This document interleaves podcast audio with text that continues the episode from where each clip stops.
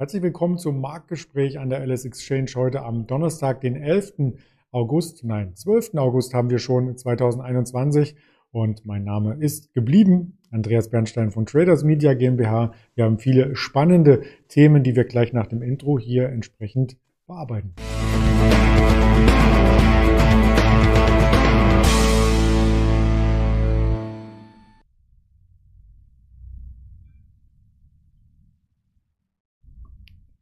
Wir haben lange auf den DAX-Rekord gewartet. Gestern kam er denn. Wie verhält sich der DAX heute? Ein Tag nach dem Rekordlevel. Wir schauen auf die Energiewerte E.ON, RWE, auf das britische Pfund schauen wir und die Quartalzahlen, die noch kamen aus der zweiten Reihe Evotech, Freenet und das Ganze möchte ich nicht alleine hier darbieten, sondern mit dem Ingmar Königshofen wie jeden Donnerstag, den ich recht herzlich hier begrüße. Hallo Ingmar. Hallo Andreas, grüß dich. Ja, diesmal kannst du wirklich äh, fast schon ein neues äh, Rekordhoch vermelden im DAX. Er macht sich auf dem Weg. Er ist schon wieder über dieser 15.860er Marke aktuell und damit nur noch 20 Punkte entfernt oder, wenn man es im größeren Zeitrahmen sieht, ein Prozent vor der 16.000. Was sagst du denn dazu? Ja, überraschend stark der Markt weiterhin. Ähm, mir fehlt weiterhin etwas die Dynamik nach oben. Wir sehen zwar jetzt, dass wir ein neues Rekordhoch gesehen haben. Du hast es ja gerade schon angesprochen, gestern über die Marke von 15.800 Punkten angestiegen. Auch etwas nachhaltiger. Dann kam der Markt aber auch wieder etwas zurück. Ich finde, das ist eine super schwierige Situation. Gerade diejenigen, die die letzten Wochen auch verfolgt haben, meine Prognosen hier auf diesem Kanal, die haben ja auch mitbekommen, dass ich eher davon ausgehe, mittelfristig, dass wir noch mal etwas zurücksetzen könnten. Momentan liege ich damit natürlich komplett auf der falschen Seite. Aber mir fehlt auf der anderen Seite auch etwas die Dynamik, wie ich gerade eben schon gesagt habe, nach oben. Wir sehen immer wieder, dass es dann so kleine neue Allzeithochs gibt, aber so richtig Kaufdruck nach oben kommt auch nicht auf. Also für mich persönlich eine sehr schwierige Situation. Diejenigen, die auf der Long-Seite unterwegs sind, natürlich Glückwunsch. Ähm, vielleicht auch bei dem letzten kleinen Dip nach unten nochmal nachgekauft haben. Also super gemacht. Ich warte weiterhin, ob wir nochmal eine Bewegung nach unten sehen könnten. Warum? ja, ich nutze ja verschiedene Vorfilter, die mir eben anzeigen sollen, ob ein Markt eher steigen oder fallen könnte.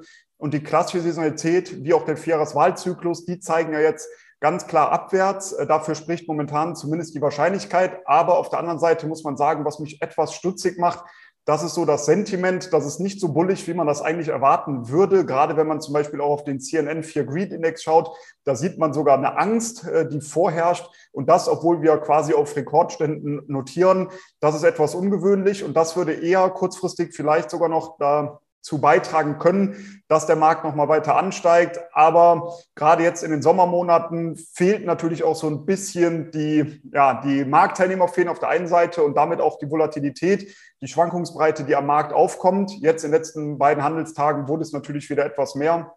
Also heute jetzt vor allem und auch gestern, äh, das war ja mal etwas, wo der Markt mal wieder deutlicher zugelegt hat und die Tagesschwankungen zugelegen konnte auch. Aber wie gesagt, ich finde es eine sehr, sehr schwierige Situation. Ich bin gespannt, wie es jetzt weitergeht. Die 15.800, die scheinen jetzt momentan zu halten. Sollte das der Fall sein, dann können wir natürlich auch weiteres Aufwärtspotenzial sehen können. Aber wenn der Markt jetzt wieder unter die 15.800 Punkte fallen sollte, dann hätten wir ja einen Fehlausbruch, dann hätten wir wieder die gleiche Situation, die wir zuletzt gesehen haben, auch beim Dow Jones oder auch beim DAX. Es gibt leichte neue Allzeithochs, dann kommt der Markt wieder zurück. Ich bin ganz gespannt, äh, wie es hier weitergeht. Meine Positionierung momentan mittelfristig ist weiterhin Short weil ich eben davon ausgehe, dass wir nochmal zurücksetzen könnten. Aber gestern, du hast ja heute Morgen auch schon darüber berichtet, kamen ja dann die US-Verbraucherpreise und ja, hier ist etwas, diese Inflationsangst, die es gegeben hat in den letzten Wochen und Monaten, etwas zurückgegangen, weil es eben einen leichten Anstieg zwar noch gab, aber das war so die stärkste Verlangsamung äh, der Inflationsrate im Monatsvergleich seit 15 Monaten. Und das hat auch so ein bisschen den Druck von der Seite wieder weggenommen. Also ich bin gespannt, wie es weitergeht. Mein favorisiertes Szenario ist weiterhin die Short-Seite. Aber wie ich schon gesagt habe, und das gehört ja auch dazu, zum Trading und auch zur Ehrlichkeit, momentan liege ich damit natürlich noch komplett auf der falschen Seite. Man freut sich ja schon, wenn die Inflation sich verlangsamt. Dass die Inflation da ist, das hat man schon so hingenommen, so ein bisschen eingepreist. Also das macht mir dann wiederum Angst. Also mein persönlicher 4 in Creed-Index in Richtung Inflation ist ziemlich rot. Aber das ist nochmal ein anderes Thema. Wie sieht denn das Ganze auf der Insel aus, ehemal, ehemals zur EU gehörend? Ähm, Großbritannien, da gab es doch heute Morgen Zahlen zum Bruttoinlandsprodukt und auch zum Pfund wollen wir hier ein paar Infos von dir erhalten. Genau, das britische Bruttoinlandsprodukt, das ist im zweiten Quartal um 4,8 Prozent angewachsen. Das ist ein deutlicher Anstieg gegenüber dem Vorquartal. Also da erstmal positive Zahlen ähm, von, der, von der Wirtschaft her, wie es momentan aussieht. Aber das britische Pfund hat in, ja, nicht wirklich darauf reagiert. Auch dort sehen wir momentan wenig Bewegung. Ich nutze ja auch hier verschiedene Vorfilter, äh, wie ich gerade eben schon aufgezeigt habe, für den DAX aber noch weitere, wie zum Beispiel den Commitments of Traders Report, das Sentiment oder aber auch die Saisonalität. Und wenn wir uns das anschauen für das britische Pfund, dann muss man sagen, dass das Sentiment zuletzt sehr, sehr bullig war. Klar, was haben wir zuvor gesehen? Das britische Pfund ist gegenüber dem US-Dollar übergeordnet angestiegen. Dann werden die Marktteilnehmer sehr, sehr bullig, gehen davon aus, dass die Bewegung weiter ähm, fort geführt werden sollte. Und wenn das Sentiment sehr, sehr positiv ist, dann ist das eher für mich ein Kontraindikator. Also das zeigt mir schon mal an, dass die Shortseite zu favorisieren ist. Die COT-Daten werte ich ebenfalls bearish und auch die Saisonalität. Die zeigt noch bis November abwärts. Also ich gehe davon aus, dass wir eher eine Abwärtsbewegung beim britischen Pfund gegenüber dem US-Dollar sehen könnten oder sehen sollten. Und wenn wir auf die Charttechnik gucken, dann sieht man eben, dass wir gerade zuletzt aber ist jetzt auch schon ein paar Wochen her, an einem wichtigen Widerstandsbereich, der so in der Region 1,42 bis 1,44 US-Dollar besteht, dass wir dort nach unten abgeprallt sind. Dann haben wir die wichtige Unterstützung bei 1,40 auch nach unten durchbrochen, äh, konnten oder haben dann einen leichten Ausverkauf auch gesehen oder Abverkauf, wollen wir es vielleicht mal äh, so betiteln. Jetzt sind wir zuletzt wieder an diese 1,40 herangelaufen, dort wieder nach unten abgeprallt, also rein auch charttechnisch sieht es für mich danach aus, dass wir hier einen weiteren Verfall sehen könnten. Und äh, meine Ziele auf der Unterseite wären momentan bei 1,36, 1,34 und 1,32. Vor allem so lange, bis dieser Widerstand bei 1,40, später sogar 1,42 bis 1,44 wieder nach oben durchbrochen wird. Also hier spricht momentan vieles dafür, dass wir nochmal einen ja, Abwärtstrend im britischen Pfund gegenüber dem US-Dollar sehen könnten. Also durchaus energiegeladen hier in der Chart und das ist auch die Überleitung zu den weiteren Quartalszahlen, die wir in dieser Woche erlebt hatten. Da haben wir drauf gewartet, zum Beispiel von den Schwergewichten aus dem Energiesektor E.ON. Da gab es die Zahlen übrigens schon gestern, aber die möchten wir noch einmal im Nachklang hier erörtern. Super, super Übergang mal wieder, äh, Andreas. Und äh, genau, E.ON hat äh, deutlich mehr verdient und hat auch die Jahresprognose erhöht. Also sehr positive News, die wir aus äh, der, ähm, ja, von dem Unternehmen bekommen haben. Die mittelfristige Ergebnisplanung bis 2023 einschließlich des Dividendenversprechens, die wurden bestätigt. Und das sind natürlich sehr positive News, die wir hier vernommen äh, haben. Und die Aktie konnte gestern auch daraufhin deutlicher anziehen, steht allerdings jetzt vor einem wichtigen Widerstand bei ungefähr 10,80 Euro.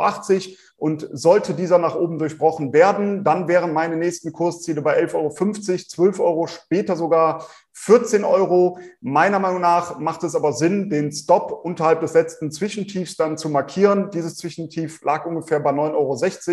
Also wir haben hier ein interessantes Trading-Setup. Auf der einen Seite haben wir positive News, die eben von dem Unternehmen selber kamen aufgrund der Quartalszahlen. Und ich schaue gerade noch mal rein. Für 2021 habe ich mir natürlich extra notiert. Die ganzen Zahlen kann man sich ja gar nicht merken. Erwartet E.ON nun ein bereinigtes EBIT zwischen 4,4 und 4,6 Milliarden Euro. Zuvor waren es bei 3,8 bis 4 Milliarden Euro und einen bereinigten Konzernüberschuss von 2,2 bis 2,4 Milliarden. Vorher waren es 1,7 bis 1,9 Milliarden Euro. Also deutlich besser. Und wie gesagt, auch von der Charttechnik sieht es eben sehr, sehr positiv aus. Wenn wir aber diesen Widerstand bei circa 10,80 Euro nach oben durchbrechen können, dann nochmal gesagt, die Ziele 11,50 Euro, 12 Euro und 14 Euro. Und der Stop, meiner Meinung nach, macht eben Sinn unterhalb des letzten Zwischentiefs, unterhalb von 9,60 Euro. Der Energiewert äh, war nicht der einzigste im DAX oder ist nicht der einzigste. Wir haben auch noch die RWE, die hat heute Morgen Zahlen gemeldet und Charttechnisch sieht sie nicht ganz so gut aus wie die E.ON. Was war denn hier der Hintergrund? Also wir haben äh, gesehen, dass insgesamt die Zahlen gar nicht so schlecht waren, aber E.ON hat, äh, E.ON sage ich schon, RWE hat vor allem im ersten Halbjahr durch den starken Energiehandel profitiert. Auf der anderen Seite gab es Einbußen im Geschäft mit Windenergieanlagen und Solar.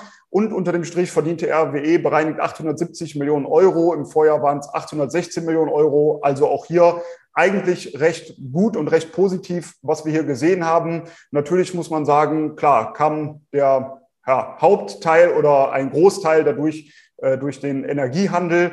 Und die Dividende, die soll auch unverändert bei 90 Cent je Aktie liegen. Also auch da gar nicht so schlecht. Natürlich RWE und E.ON sind jetzt äh, beides keine Aktien, wo man sehr hohe Volatilitäten sieht, sehr hohe Schwankungen. Deshalb ist es für den einen oder anderen vielleicht auch etwas langweilig, aber es macht durchaus Sinn, gerade wenn man sich die Zahlen anschaut, auch mal sich diese beiden Energieunternehmen genauer anzuschauen, weil das sieht ja sehr, sehr positiv aus. Bei E.ON haben wir es eben schon besprochen, RWE ebenso. Und bei, RWE, äh, bei RWE, wenn wir uns die Charttechnik dort anschauen, dann sehen wir eine starke Unterstützungszone so zwischen 28 und 30 Euro. Und solange diese hält, liegen meine Ziele auf der Oberseite bei 35 und später sogar bei 39 Euro.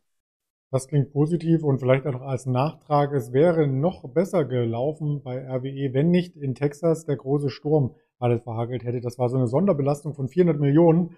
Also wenn man die reinrechnen oder zurückrechnen würde, wäre es richtig gut gelaufen. Es erinnert mich ein bisschen ähm, an Tesla, weil die verdienen ja auch ziemlich viel mit dem Handel von Zertifikaten, also mit Emissionszertifikaten in dem Fall, aber ist ja auch nicht das Kerngeschäft, aber trotzdem sollte man es mal mit erwähnen. Es gab noch weitere Quartalzahlen, auf die wir schauen möchten. Evotech hatte ebenfalls Zahlen vorgestellt und die Prognose bestätigt. Genau, auch hier gab es in den ersten äh, sechs Monaten einen Umsatzplus und Evotech sieht sich selber auf einem sehr guten Weg, die Ziele für das aktuelle Jahr, aber auch mittelfristig äh, erreichen zu können. Der Umsatz in 2021 soll weiter auf 550 bis 570 Millionen Euro ansteigen. Das wären rund 14 Prozent mehr als im Vorjahr.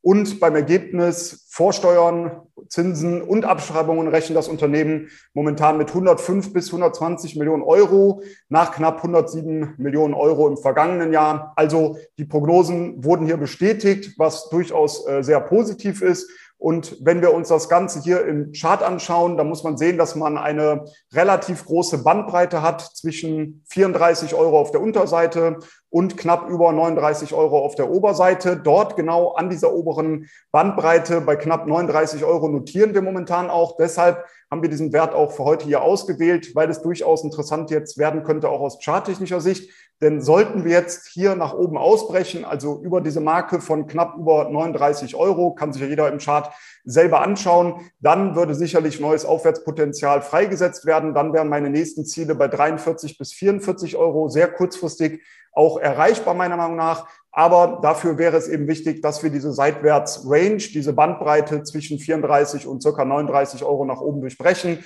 Darauf würde ich tendenziell warten und würde jetzt vielleicht auch nicht gerade eine Short-Strategie fahren, weil eben die Zahlen, die geliefert wurden, doch sehr positiv waren und auch eben, dass ja die Ziele mittelfristig bestätigt wurden. Deshalb wäre mir das jetzt äh, zu heikel, dort eine Short-Strategie zu fahren. Gibt es ja auch die Möglichkeit, wenn man eben eine Seitwärtsphase hat, dass man sagt, man versucht unten immer Long zu gehen, oben Short zu gehen. Aber ich sehe momentan die Wahrscheinlichkeit als hochgegeben, dass wir diesen Ausbruch nach oben schaffen werden. Deshalb wäre es mir jetzt hier zu spekulativ, die Short-Seite zu spielen. Aber wenn wir dann eben über diese Marke von 39 Euro nach oben ausbrechen, dann haben wir kurzfristige Ziele, wie gesagt, so bei 39 bis 44 Euro. Und auf der anderen Seite sollten wir jetzt wirklich wieder an dieser 39 Euro nach unten abprallen. Gut, da muss man einfach weiter abwarten und mal schauen, ob sich eventuell ein Long-Szenario in dieser Region um 34 Euro nochmal anbietet.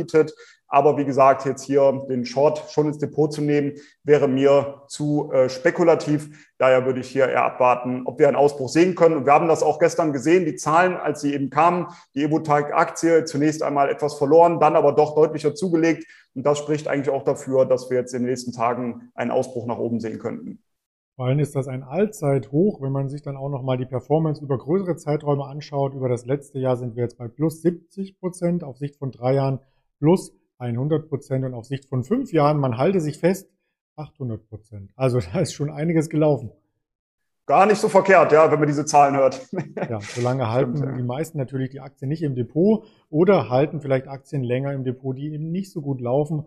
Eines der Anlegerfehler, auf die wir vielleicht nochmal in einem Sonderwebinar eingehen möchten, doch zuvor noch weitere Quartalszahlen. Freenet, die haben ebenfalls Zahlen gemeldet, die sich ganz gut gelesen haben. Vielleicht, wenn ich einen ganz kurzen Punkt noch dazu äh, geben darf, Andreas, äh, das ist äh, sehr gut, dass du es gerade auch nochmal angesprochen hast. Das ist auch das, was ich immer ein bisschen bemängel oder lustig finde, wenn dann in der Presse darüber berichtet wird, man hätte ja nur die letzten zehn Jahre XY, ähm, welche Aktie auch immer halten müssen und würde dann jetzt aus 1000 Euro wären 500.000 geworden oder 800.000 oder 200.000 Euro. Das ist immer sehr einfach gesagt, aber genau, es gibt eben nur wenige Personen, die dann eben auch die Aktie so lange gehalten haben und eben auch auf der anderen Seite den Mumm hatten, die Aktie zu kaufen, als sie quasi wertlos war. Das ist immer relativ einfach äh, aufgezeigt im Nachgang, aber auch hier wieder der Hinweis, wir müssen den Chart nach rechts handeln, nicht nach links. Im Nachgang können wir immer sagen, wie einfach es war, die Aktie dann quasi im Tief zu kaufen und wenn wir uns dann die Kursentwicklung ansehen, zu sagen, was da hätte heraus werden können. Ich kann mich selber noch sehr gut daran erinnern, zum Beispiel in Infineon, da bin ich in der Region um 50 Cent mal in die Aktie eingestiegen und habe mich danach gefreut, als ich, glaube ich, 20 Prozent mitgenommen habe. Wenn ich mir anschaue, wo die Aktie heute notiert, notiert, dann ärgere ich mich natürlich auch. Aber das ist das, wie es in der Regel abläuft, weil die News, die eben rauskommen zum Unternehmen, die sind ja sehr, sehr schlecht, auch in einer Zeit, wo die Aktie bei 50 oder 80 Cent steht. Das muss ja auch immer klar sein. Und dann zu sagen, man hätte ja nur 10.000 Euro investieren müssen, äh, das muss man eben erstmal machen, wenn eben es gerade dem Unternehmen auch rein von den Zahlen, äh, Fundamentaldaten nicht so gut geht. Also im Nachgang immer alles sehr, sehr einfach, aber Trading ist dann doch nochmal etwas anderes oder auch investieren. Und wie gesagt, die Zukunft kennen wir alle nicht. Deshalb muss man immer mit Wahrscheinlichkeiten arbeiten. Das sei noch kurz dazu gesagt. Und dann wollen wir noch auf die Aktie von Freenet gucken. Auch hier gab es positive News. Die Prognose für das EBITDA und den Free Cashflow für das laufende Jahr 2021 wurden erhöht. Auch das habe ich mir natürlich hier notiert. Das EBITDA wird nun in einer Bandbreite zwischen 430 bis 445 Millionen Euro erwartet. Zuvor waren es 415 bis 435 Millionen Euro. Also hier wurde die Prognose nach oben gesetzt und auch beim Free Cashflow. Da wird jetzt erwartet zwischen 215 bis 230 Millionen Euro. Zuvor waren es eben 200 bis 220 Millionen Euro. Also haben wir hier sehr positive News bekommen von der äh, Freenet AG. Und wenn wir uns hier die Aktie mal anschauen, dann sehen wir eben eine sehr stabile Unterstützungszone so in der Region um 19 Euro. Und die Ziele auf der Oberseite für mich, die liegen so bei 21,50 Euro, später sogar bei 23 Euro oder 24 bis 26 Euro. Also wir haben hier meiner Meinung nach ein deutliches Potenzial nach oben. Und auf der Unterseite haben wir eben jetzt eine starke Unterstützung bei 19 Euro, würde sich dann wahrscheinlich anbieten, hier den Stop knapp unterhalb dieser Zone zu etablieren. Vielleicht auch da der Hinweis, dass man das auch nochmal auf dem Schirm hat. Eine Aktie wie Freenet oder auch Evotech, die sind natürlich deutlich volatiler in der Regel als jetzt eine Aktie wie Aeon oder auch RWE, dass man einfach da natürlich sehr stark darauf achtet und das natürlich immer im Hinterkopf hat, dass hier mit einer höheren, ähm, ja, höheren Volatilität, mit einer höheren Schwankung immer zu rechnen sein muss. Wie schnell das geht, das haben wir in der Berichterstattung ja in dieser Woche gesehen. Am Dienstag noch die Warnung in Anführungsstrichen vor der Fahnenstange bei Moderna und BioNTech und jetzt die letzten zwei Tage gab es ja da ordentlich Druck, aber das nur als Randnotiz. Also jeder sollte sein Risiko hier im Zaum halten und wir geben keine Anlageempfehlung, sondern wir stellen nur dar, was sich am Markt ereignet, auf verschiedensten Kanälen, nicht nur hier bei YouTube, sondern auch bei Twitter, Instagram, Facebook. Gern mal reinschauen oder reinhören bei Spotify, Deezer und Apple Podcast. In diesem Sinne ganz lieben Dank, Ingmar, und nächste Woche entweder mit etwas nachgebenden Kursen oder mit neuen Allzeithochs. Freue ich mich auf das Gespräch. Ich äh, lasse mich überraschen. Ich bin schon gespannt. Ich hoffe natürlich, dass der Markt jetzt etwas zurücksetzt, aber ich wünsche allen für die Long- oder für die Short-Seite natürlich viel Erfolg. Dir auch noch einen schönen Tag und dann freue ich mich auf nächste Woche. Ciao. Ciao.